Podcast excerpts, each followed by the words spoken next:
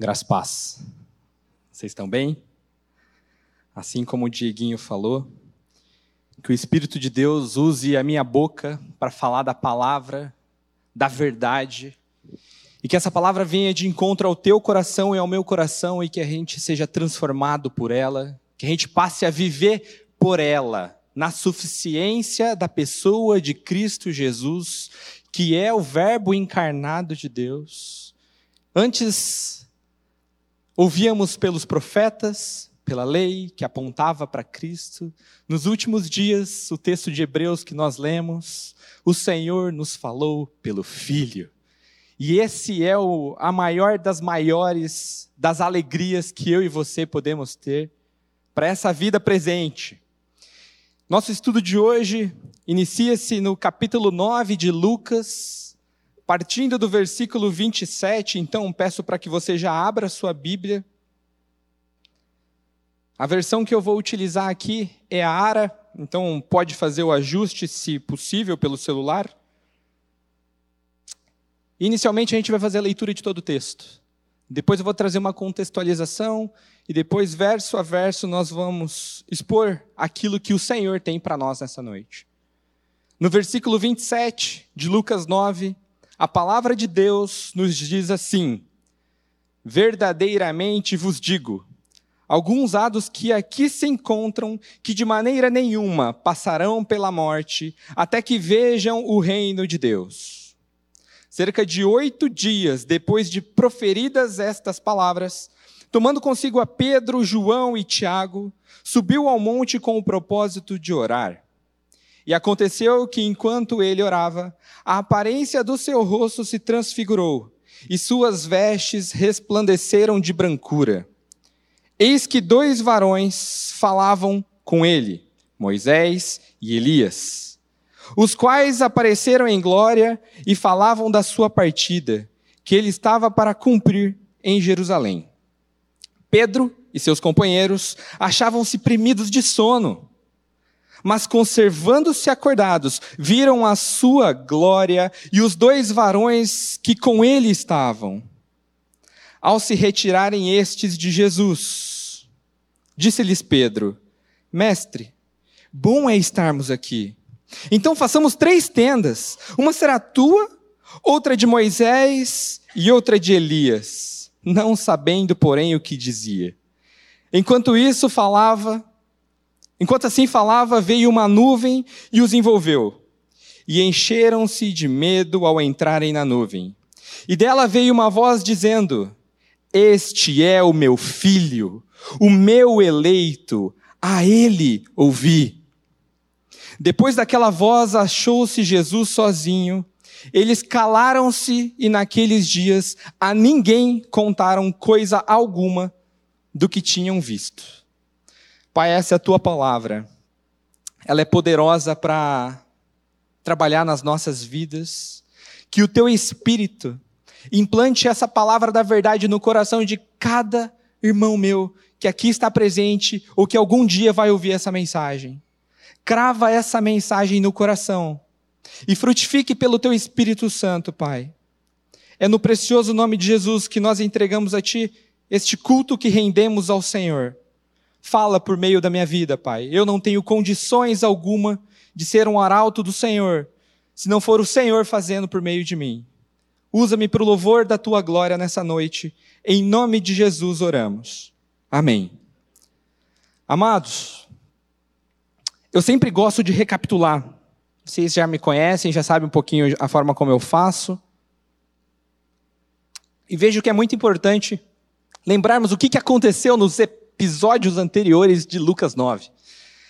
E Jesus, o texto de Lucas começa com Jesus convocando os doze discípulos. E Jesus concede a estes doze discípulos autoridade para curar, autoridade sobre os demônios, e para que estes discípulos fizessem muitas e muitas curas e propagando o reino de Deus. Por conta disso, dessa mensagem dos doze, que tinham sido enviados por Jesus, o tetrarca Herodes começa a ficar sabendo o que estava rolando em toda a região de Israel. E aí ele começa a se perguntar, ele fica perplexo porque alguns da multidão falavam que Jesus era João Batista, outros falavam que Jesus era Elias, e outros falavam que podia ser qualquer um dos outros profetas antigos. E Herodes fica com uma pulga atrás da orelha, porque ele fala: Não, João Batista, eu ranquei a cabeça, como pode ser ele? E esse mesmo burburinho rondava toda a região. Quando os discípulos regressam dessa missão de pregação do reino de Deus que Jesus conferiu, esses discípulos chegam a Jesus e, na sequência, eles vão para Betsaida. Betsaida significa casa de peixe. E naquele lugar, Jesus faz um milagre estrondoso. Cinco mil homens são alimentados por cinco pãezinhos e dois peixes.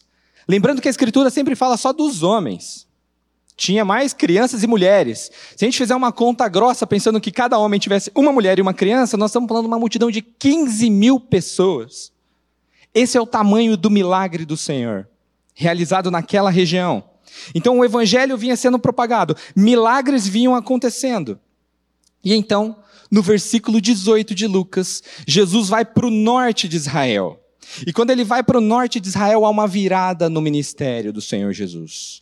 Claramente, Deus Pai começa a cravar em Cristo Jesus aquele caminho final da sua jornada. Uma virada completa no ministério de Cristo.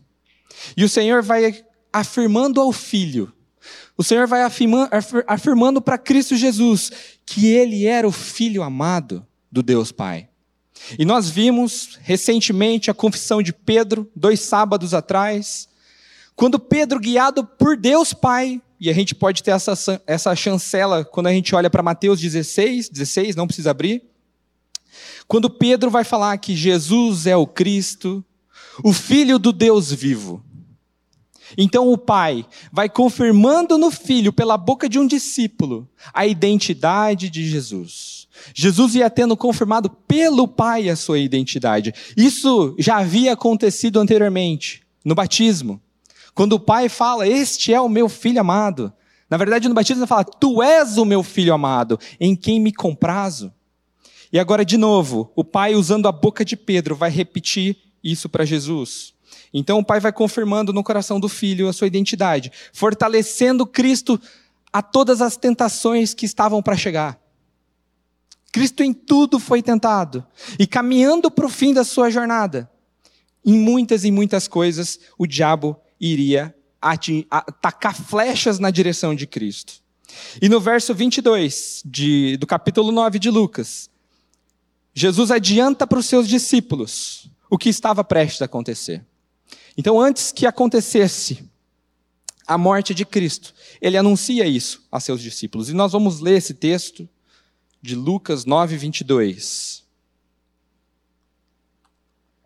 E a palavra diz: É necessário que o filho do homem sofra muitas coisas, seja rejeitado pelos anciãos, pelos principais sacerdotes e pelos escribas, seja morto e no terceiro dia ressuscite.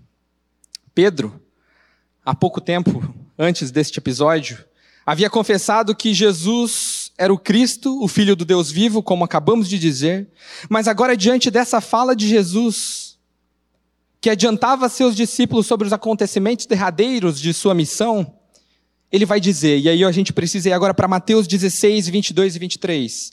É importante essa abertura para tudo que nós vamos tratar no dia de hoje. Mateus 16, verso 22 e 23. Lembrando que agora Jesus começa a ser tentado e o Pai está afirmando a identidade de Cristo para ele poder passar por todo esse vale. E agora Pedro, aquele mesmo que confessou Jesus, vai fazer isso que nós leremos.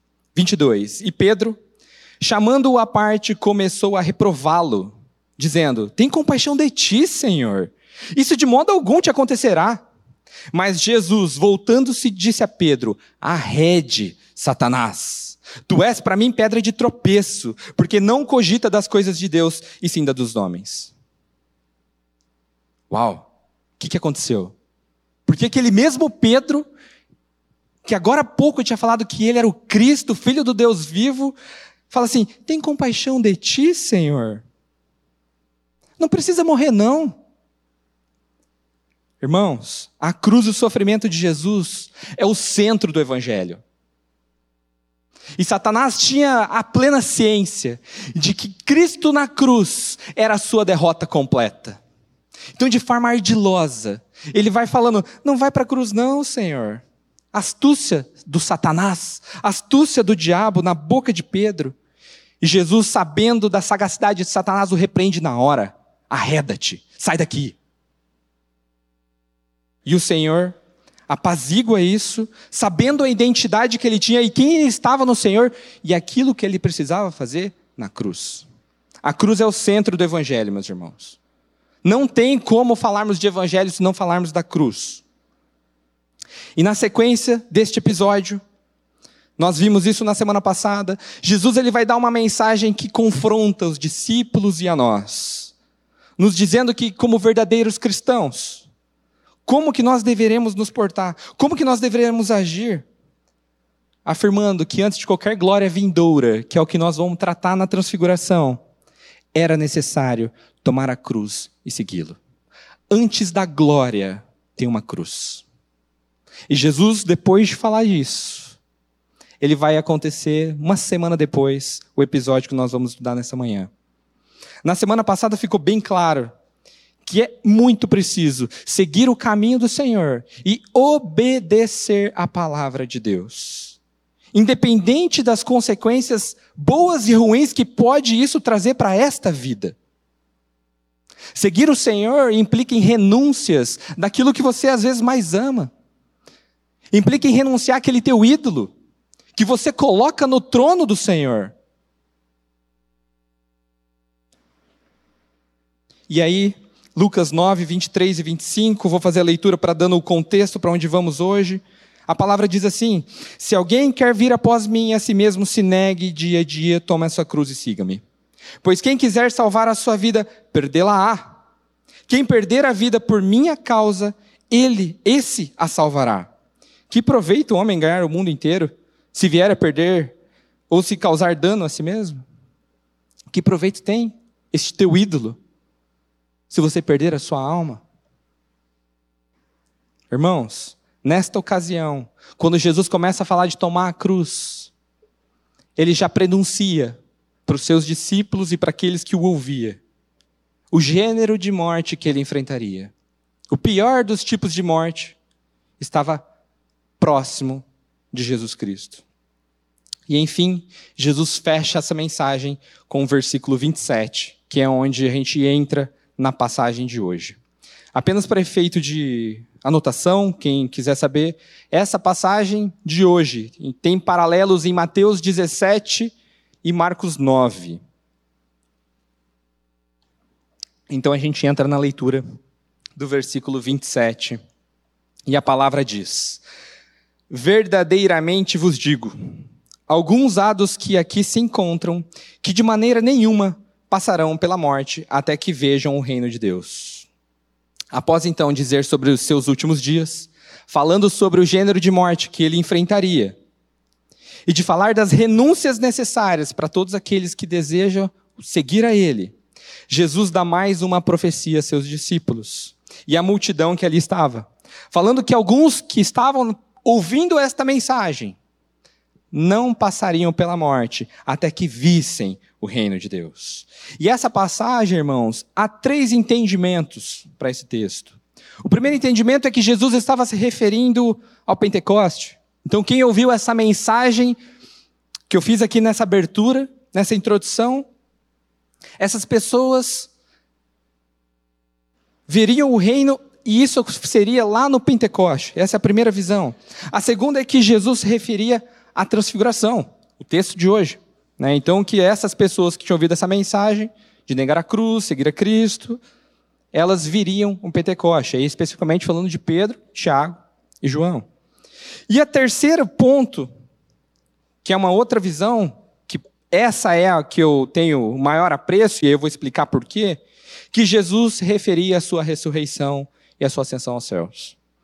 Diante de todo o contexto, o meu entendimento é que o Senhor falava sobre os acontecimentos do Calvário e da sua ressurreição. Lembrando que foi lá no Calvário que colocaram sobre o madeiro uma, um dizer que falava assim: Este é o Rei dos Judeus. Esse texto está em Lucas 23, não precisa abrir.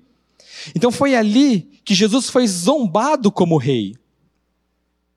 Mal sabiam, né, os agressores de Jesus, que ao colocar aquela placa de rei dos judeus, eles estavam subjugando e debochando do rei do universo, não apenas o rei dos judeus. Aquela plaquinha devia estar escrito assim: o rei do universo, aquele que a morte não deteria. Ao meu entender particular, quando é colocada aquela coroa de espinhos na cabeça de Cristo, ali de uma forma, entre aspas, cerimonial diante dos homens, ali o nosso Cristo torna-se rei. Verdadeiramente rei. Com uma coroa que para o mundo é loucura. Mas o reino do Senhor é um reino em espírito. E o Senhor, naquele dia, quando é colocada aquela coroa de espinhos em sua cabeça, e ele atrai o nosso pecado no corpo dele. Deus o faz pecado naquela cruz para nos libertar do pecado. Jesus vai como um cordeiro para essa cruz, coloca-se uma coroa nele, mas Jesus dá um golpe mortal na morte. Ele esmaga a cabeça da serpente. Muito maior que um rei que viria para destronar César, Roma, que era aquilo que os judeus, de certa forma, desejavam. Jesus, naquele dia, destronou o grande dragão vermelho. O nosso grande inimigo foi derrotado na cruz em Cristo. A morte do justo de Deus, como um cordeiro, e a sua ressurreição como um leão, meus irmãos, derrotou Satanás, triunfando sobre as hostes malignas. Nenhuma condenação há mais para aqueles que estão em Cristo Jesus. Naquela gloriosa manhã de domingo, depois da sua morte, o Senhor Jesus ressuscita, meus irmãos. E aí a morte encontra o seu fim em Cristo Jesus.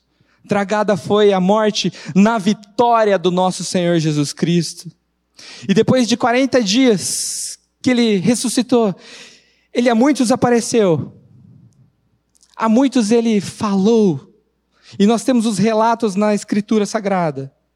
E aí eu entendo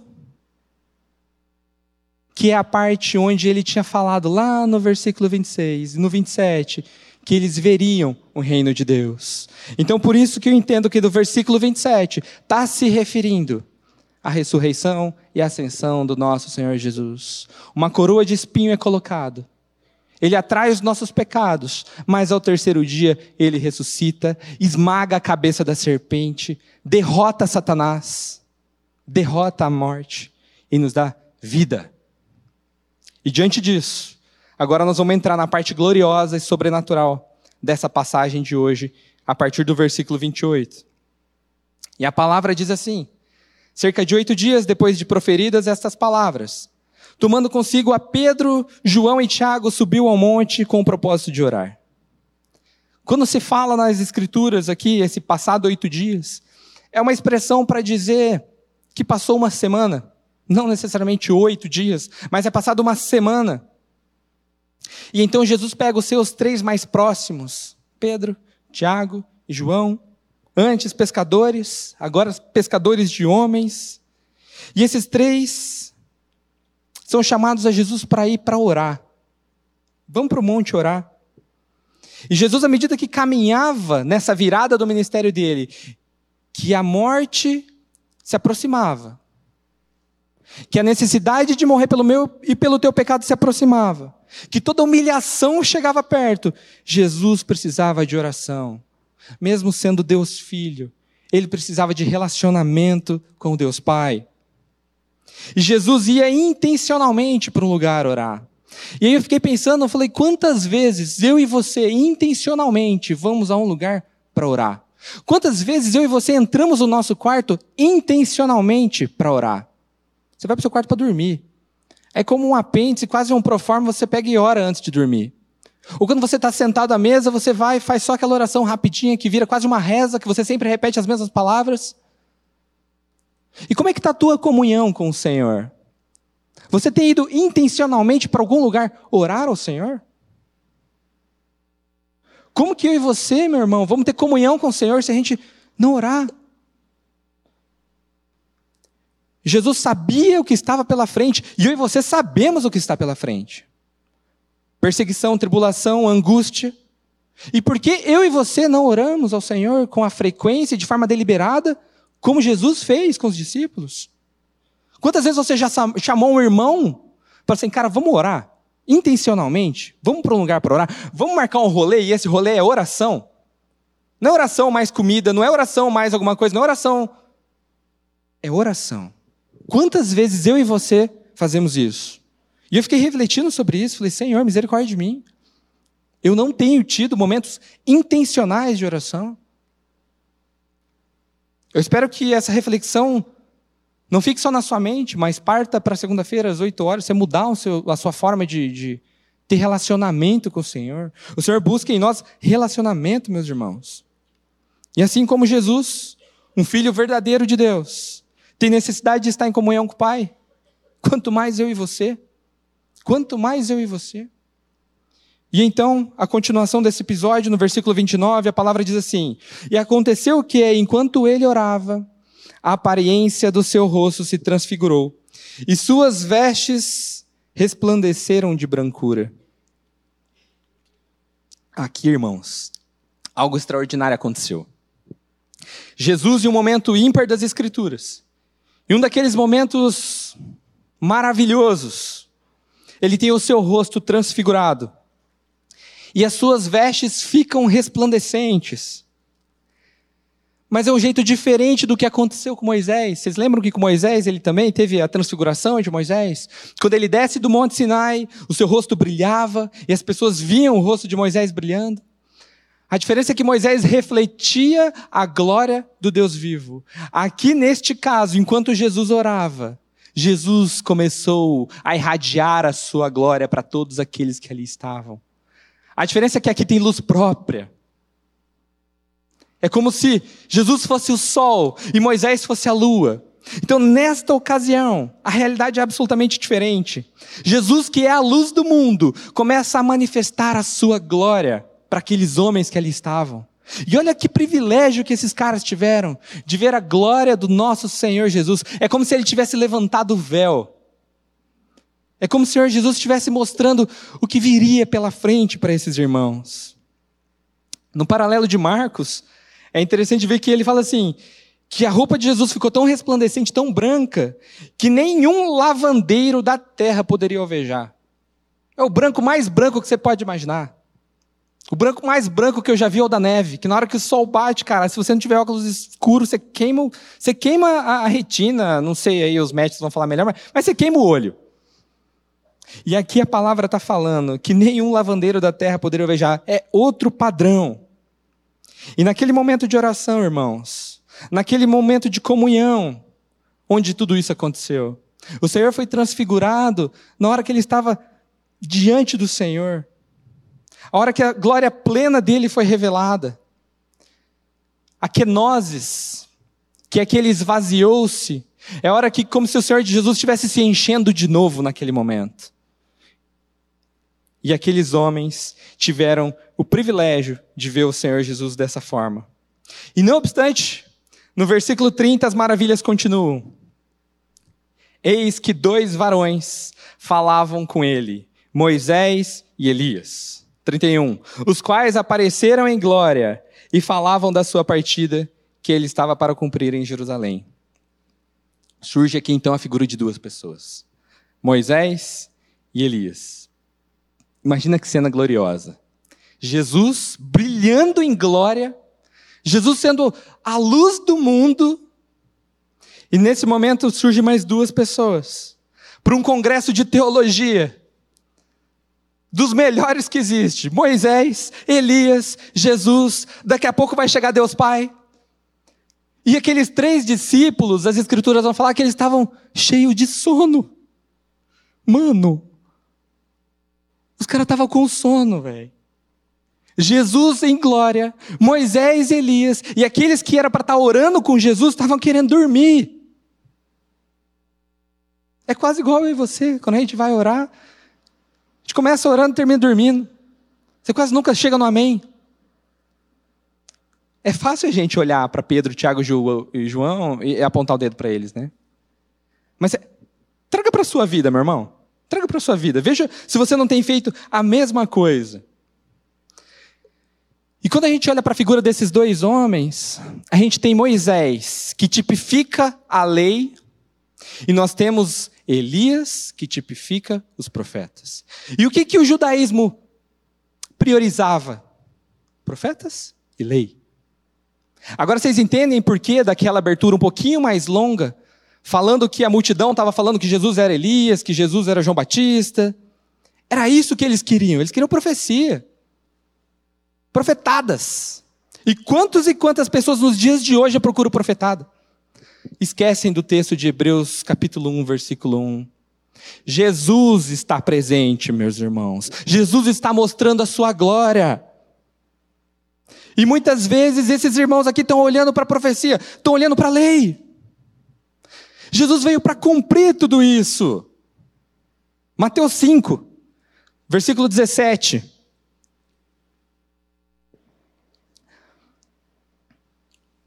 Não penseis que vim revogar a lei ou os profetas. Não vim para revogar, vim para cumprir. O próprio Cristo falando que ele veio para cumprir lei e profecia.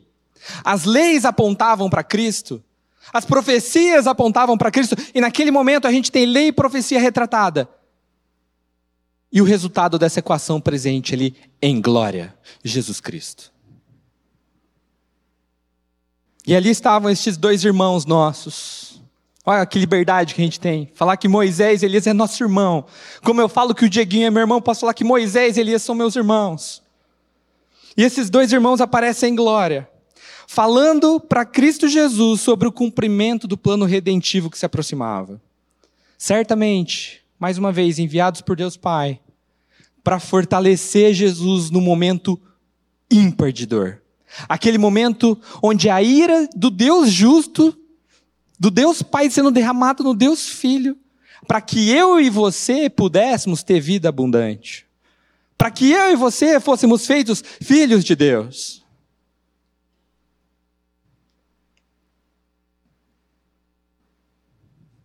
Certamente um cuidado do Pai, irmãos. Falando sobre esse fim de Jesus, naquele momento de glória.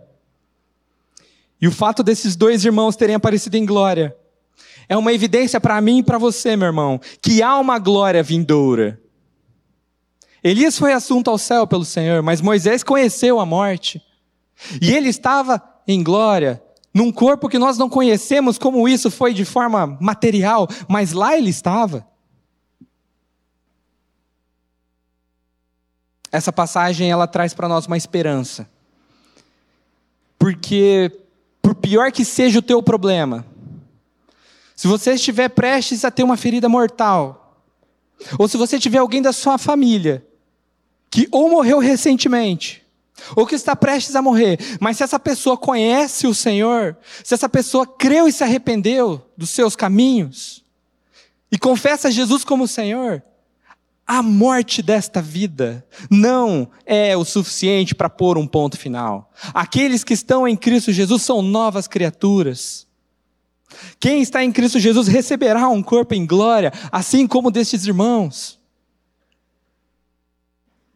Eu não sei o quanto isso te encoraja a passar por situações difíceis. É fato que nós passaremos por luto, por dificuldades, por momentos onde a lágrima não vai conseguir ser contida. A dor da saudade, as lembranças que não se repetirão. Mas, gente, essa dor, ela é minúscula diante do tamanho da graça do nosso Deus, do tamanho do amor do nosso Deus e do tamanho da glória que há de nos ser revelada. O dia que Pedro, Tiago e João viram a glória de Jesus, é um prenúncio do dia que eu e você veremos a glória de Jesus. Se isso não te encoraja a viver esse evangelho, se isso não te encoraja a pegar a cruz e seguir Jesus, eu não sei o que vai te encorajar, meu irmão. O que esses três irmãos passaram é o que eu e você vamos passar um dia. É nisso que eu creio, é nisso que eu espero. Jesus no capítulo 5 de João, no versículo 24. João capítulo 5, 24. Jesus diz assim, irmão: Em verdade, em verdade vos digo: quem ouve a minha palavra e crê naquele que me enviou, tem a vida eterna. Não entra em juízo, mas passou da morte para a vida. Jesus nos garante isso. Essa glória que Pedro, Tiago e João tiveram o privilégio de ver. Jesus fala que eu e você também teremos. Eu creio que Jesus é o Senhor. Eu creio que meus pecados estão perdoados. Então não vivo mais eu, mas é Cristo que vive em mim. E até o fim eu carregarei a cruz que tiver que ser carregada, porque isso é nada diante do que o Senhor fez por mim. É por isso, meus irmãos, que nós cremos no Senhor Jesus. E a morte, ela não é um motivo de desespero. A morte em Cristo é derrotada. Eu creio nisso. No versículo 32, Pedro e seus companheiros achavam-se premidos de sono, mas conservando-se acordados, viram a sua glória e os dois varão, varões que com ele estavam. Dá a impressão que esse episódio aconteceu à noite, até por conta desse sono absurdo que tomava conta desses três. Mas imagina só, isso tudo acontecendo e eles lutando para ficar acordado. Quantas vezes o Senhor tem feito coisas maravilhosas. E eu e você estamos sonolentos. Não enxergando o verdadeiro significado daquilo que o Senhor está fazendo. O Evangelho de Deus, meu irmão, é o que nós temos de mais valioso. E muitas vezes você vem aqui no sábado, você vem no domingo, de manhã, vem no domingo à noite, vem na quarta-feira, e você está sonolento. Você não está despertando para essa notícia maravilhosa. E aqui eu não estou falando só do sono da carne. Você pode ter tido um dia cansativo. Mas quantas e quantas vezes essa mensagem entra por um ouvido e sai pelo outro? Quantas pessoas que você já conheceu, que você já falou, já falou, às vezes nasceu dentro da igreja, entrou no ouvido, saiu no outro. Sonolentas. A graça do Senhor sendo manifestada e a pessoa não quer nem saber. E aí eu vou para a palavra, lá em Efésios, no capítulo 5, no versículo 14, olha o que, que a palavra fala. Desperta, ó tu que dormes, levanta-te de entre os mortos e Cristo te iluminará. Essa mensagem é para mim e para você. Assim como foi para esses três discípulos que estavam diante da glória do Senhor, eles tendo que lutar para ficar acordado.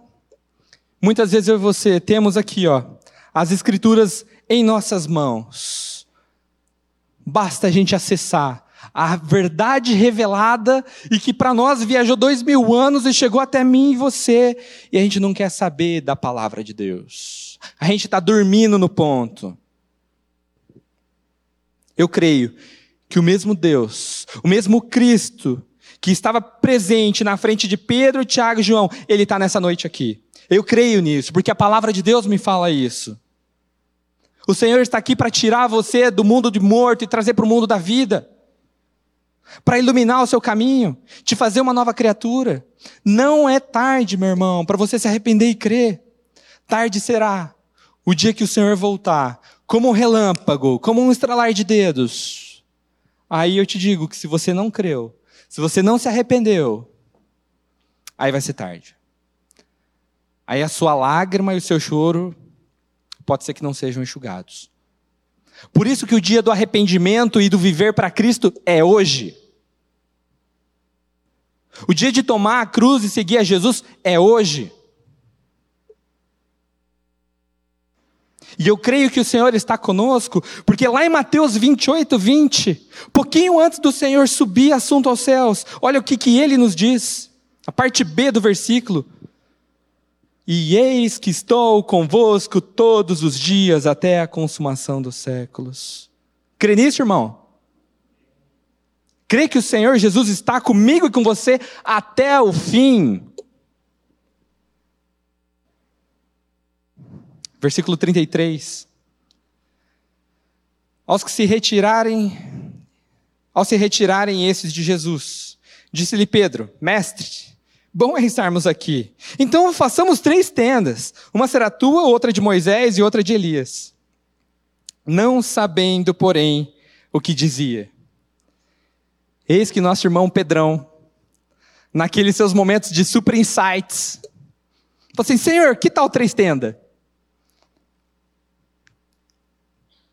Lucas é preciso aqui no fim desse versículo para falar assim: não sabendo, porém, o que dizia. Não sabendo, porém, o que dizia.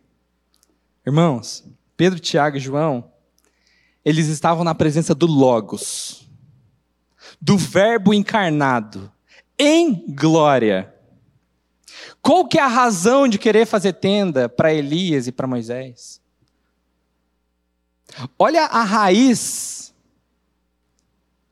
judaica de olhar para a lei e para profeta. Diante deles estava aquele que cumpriu leis e profecias. As leis apontavam para Cristo, as profecias apontavam para Cristo. E Pedrão querendo uma tenda para Elias e para Moisés. Eles foram importantes, eles foram homens muito importantes, mas eles apontavam para Cristo. E Cristo estava com eles. E quantas e quantas vezes eu olho para a minha vida e eu me vejo um Pedrão. Com ideias mirabolantes, que são desconectadas da realidade, tentando colocar alguma coisa dentro dessa tenda, além do Senhor Jesus. Irmãos, o que, que você tem posto debaixo da tenda que Pedro queria pôr a, a lei e o profeta?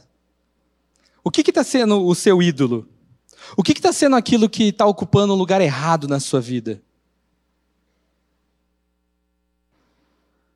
Uma coisa é certa: o nosso Deus não divide a glória com ninguém. Eu vou repetir, isso é muito sério. O nosso Deus não divide a glória com ninguém e com nada. Porque às vezes não é uma pessoa, é uma coisa.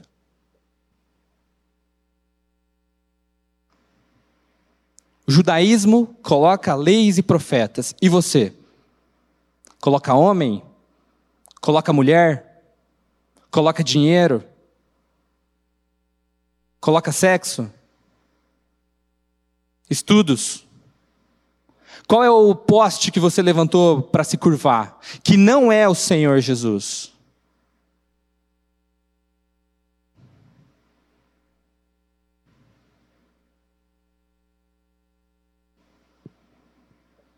Irmãos, que o Senhor tenha misericórdia de mim e de você. Porque muitas vezes nós vamos ter esses insights geniais de Pedro para conciliar as coisas do reino com coisas do mundo. E aqui nem só eram coisas do mundo, né? Leis e profecias. Tinha um cunho até espiritual, parecia até bom o que o Pedro estava propondo. E de certa forma, eu até entendo o desejo de, de Pedro ali. Estava tão gostoso aquilo que estava acontecendo que ele não queria que tivesse fim. Ele não queria que acabasse aquele momento de comunhão entre Cristo, revelado ali, entre Moisés, que eles tanto ouviram e agora ele podia ver Moisés, e Elias, um dos principais dos profetas. Eu entendo que ele não queria que aquilo acabasse. Mas, gente, antes de chegar na glória e pedir para acabar, o Senhor nos chama para carregar uma cruz e segui-lo. Essa glória revelada, esse momento maravilhoso que Pedro, Tiago e João tiveram, é um prenúncio do que vai vir. Mas até que isso chegue, por isso da importância dos versículos anteriores dessa passagem de hoje. Do verso 20 em diante. Tome essa cruz e siga-me. O caminho da glória passa pela cruz. Não há glória sem cruz. Não há glória sem Cristo na cruz. Não há glória sem as nossas renúncias às paixões e viver intencionalmente a vontade de Deus. Viver obedecendo intencionalmente à vontade do nosso Deus. E aí, Pedro, com esse ato de ignorância, de falta de conhecimento, ele não sabia o que dizia. Eis que uma nuvem os envolve e põe fim a essa fala errada de Pedro. No versículo 34, a palavra vai dizer assim: Enquanto assim falava, veio uma nuvem e os envolveu, e encheram-se de medo ao entrarem na nuvem. A figura da nuvem, quase sempre nas Escrituras, está relacionada à presença de Deus. Então pensa que ali a gente já tinha esse congresso maravilhoso acontecendo. Chegou uma nuvem e parou sobre eles, e desceu sobre eles. E quando a gente olha para o Antigo Testamento, exemplo de nuvem, a gente vai ter no Monte Sinai, quando o Senhor, numa nuvem, envolve o monte e ali ele fica com Moisés para dar as tábuas da lei. E a gente tem o exemplo da nuvem no tabernáculo, que se movia sobre o tabernáculo, e tantos outros exemplos. Então, naquele momento, uma voz saiu do meio dessa nuvem, irmãos. O Senhor Deus, o Deus Pai, ali se manifestou, gerando muito temor naqueles discípulos. E aí a gente vai entrar no versículo 35. O que, que o Pai falou? E dela veio uma voz dizendo: Este é o meu filho, o meu eleito. A ele ouvi. Diferente do que tinha acontecido no batismo, onde o Deus Pai fala especificamente para Jesus: Tu és o meu filho em quem me comprazo. Agora aqui, olha como Deus fala: Este é o meu filho, o meu eleito, a ele ouvir. Deus está se referindo àqueles três homens. Deus está falando para aqueles três homens. Pedro, Tiago e João, este que vocês viram em glória, esse que tirou o véu para mostrar um pouquinho do que vai vir pela frente para vocês, ele é o meu filho. Ele é o meu eleito. É Ele que eu escolhi para ir para aquela cruz, morrer no teu lugar, porque eu te amei, Pedro, Tiago e João. Ele foi o eleito para salvar vocês três. Jesus, irmãos, é aquele que foi escolhido pelo Senhor para nos livrar do domínio das trevas, da escravidão do pecado, das garras de Satanás. E o Senhor, no fim, dá um recado: a ele ouvir. Dê crédito ao que ele está falando. Prestem atenção nos ensinos de Jesus. Ouçam Jesus, discípulos. Está claro para vocês quem ele é agora? Vocês viram ele em glória. Vocês viram Moisés, vocês viram Elias, e agora eu estou aqui para que, se ainda tivesse alguma dúvida, eu, o Deus Pai, estou falando que Ele é o meu filho, o meu eleito, a Ele ouvir. A Ele deem créditos, a Ele confiem.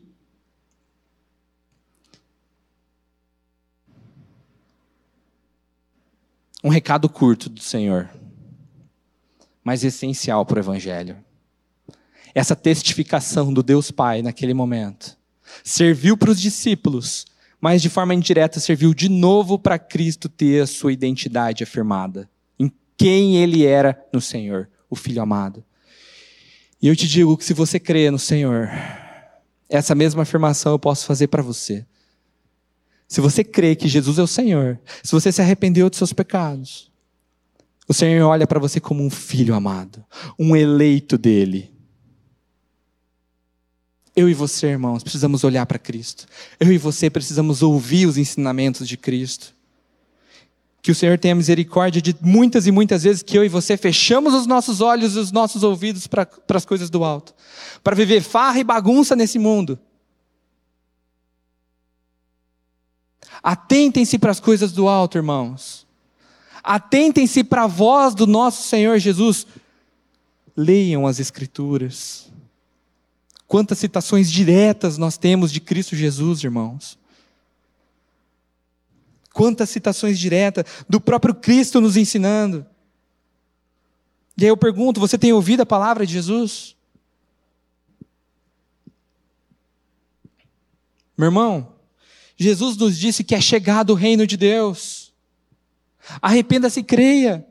Eu não consigo abrir a tua cabeça e enfiar essa mensagem lá, mas eu oro para que o Espírito de Deus revele essa verdade no teu coração. É só isso que pode quebrar os grilhões do pecado, que te levam a passos largos para o inferno e te trazer para o reino de luz, para o reino de amor. onde impera justiça e paz. Vocês lembram do estudo da semana passada? E da nossa abertura de hoje? Tome essa cruz e siga-me. Antes da glória tem a cruz. Nós precisamos morrer em Cristo Jesus para ganharmos a vida nova na ressurreição. O velho homem precisa ser destruído. O Senhor não faz remendos, o Senhor faz nova todas as coisas. Até o dia da volta de Cristo, meu irmão, vai ter tempo para o arrependimento. Mas eu não sei quando ele vai voltar. Só o Pai o sabe. Não deixa para amanhã o que você pode fazer hoje. Dobre-se diante do Senhor e clama misericórdia. Pai, eu não entendo essa palavra, Senhor. Pai, eu não estou entendendo o que o Guilherme está falando, o que, o Glênio fala, não entendo o que nenhum pregador fala. Mas chegue diante do Senhor, em sincero arrependimento do pecado que você reconhece já em si, e pede para o Espírito de Deus revelar essa palavra no teu coração. E o Senhor vai revelar essa palavra no teu coração. E você vai ver o sentido que é viver em Cristo Jesus. Por quantos anos eu vivi sem conhecer o Senhor? Era só de ouvir falar. Mas hoje eu posso falar para vocês: meus olhos veem o Senhor. E todo aquele que crê e confessa que Jesus é o Senhor pode falar a mesma coisa.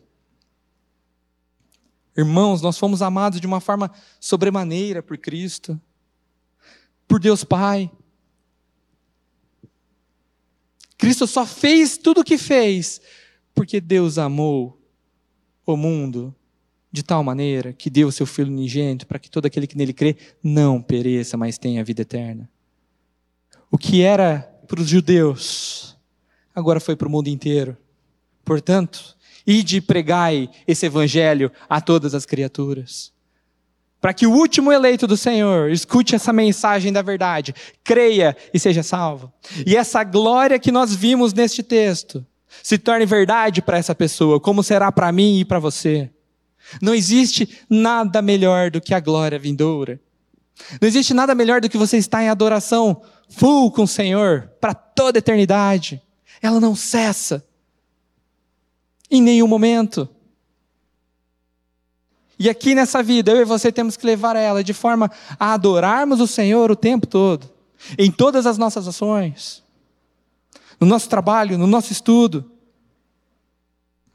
E então, no versículo 36, a palavra vai falar assim: depois daquela voz, achou-se Jesus sozinho. Eles calaram-se, e naqueles dias a ninguém contaram coisa alguma do que tinham visto. Era necessário, gente, que Jesus sofresse e fosse humilhado, como vimos nos sábados anteriores, para que as profecias se cumprissem. Sendo essa uma das razões que o Senhor pediu para aqueles discípulos não contassem essa experiência do monte. E eu quero ir para Mateus 17, 9, onde complementa um pouco mais, Lucas foi um pouco mais sucinto nesse detalhamento. 17, 9 de Mateus, um complemento desse texto, um paralelo. A palavra diz assim: E descendo eles do monte, ordenou-lhes Jesus: A ninguém conteis a visão, até que o filho do homem ressuscite dentre os mortos. Jesus falou quando que eles poderiam contar. Depois da ressurreição, eles poderiam falar da glória. Depois do Calvário, a glória pode ser anunciada. E o Calvário aconteceu, e é por isso que eu posso falar da glória vindoura para vocês. Hoje nós temos o privilégio de ter as Escrituras, irmãos, narrando essa maravilha, que para aqueles que estavam durante aquele período não podiam ouvir essa história, Hoje nós estamos na era onde o Senhor reina. Jesus Cristo reina sobre as nações, sobre a sua igreja. E é ali que nós temos que encontrar abrigo, aconchego, força, para passar por todas as tribulações que porventura virão sobre nós. Nós não sabemos a intensidade, mas elas virão. E você está preparado para passar por ela? Está revestido das armaduras do Senhor para passar por ela? Para apoiar o escudo da fé e desembaraçar as flechas de Satanás? Está com o capacete da salvação para saber em quem você tem crido? Está com a palavra em sua mão para desferi-la e anunciar a todos os povos? Cuidado para você não estar tá vivendo um evangelho de mentira. Isso é muito sério, gente. Essa obra é muito séria. Nós não cremos em um charlatão. Nós cremos no Filho do Deus vivo. Não é só mais uma religião. Cristo é a verdade. Não existe outra. Não existe, ah, Deus é amor, paz é amor, tudo certo, a gente se ajunta tudo no ecumenismo depois. Não existe isso. Isso é heresia. Isso é diabólico. Porque nos afasta da centralidade de Cristo Jesus. Se você, ao ouvir um sermão, não ouvir da centralidade da cruz de Cristo, que as leis apontavam, que os profetas apontavam, cuidado, você certamente está num campo minado que vai explodir em qualquer momento. Cuidado. E para nós fecharmos o estudo, se você dormiu, presta atenção agora. Vamos tentar tirar três coisas importantes desse estudo de hoje. A primeira delas é essa que eu acabei de falar. Jesus é o centro de todas as Escrituras. Jesus é o centro da minha vida que crê. Jesus precisa ser o centro da sua vida, se você creu.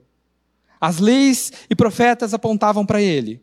E isso é o que nós vemos na figura de Elias e Moisés na transfiguração.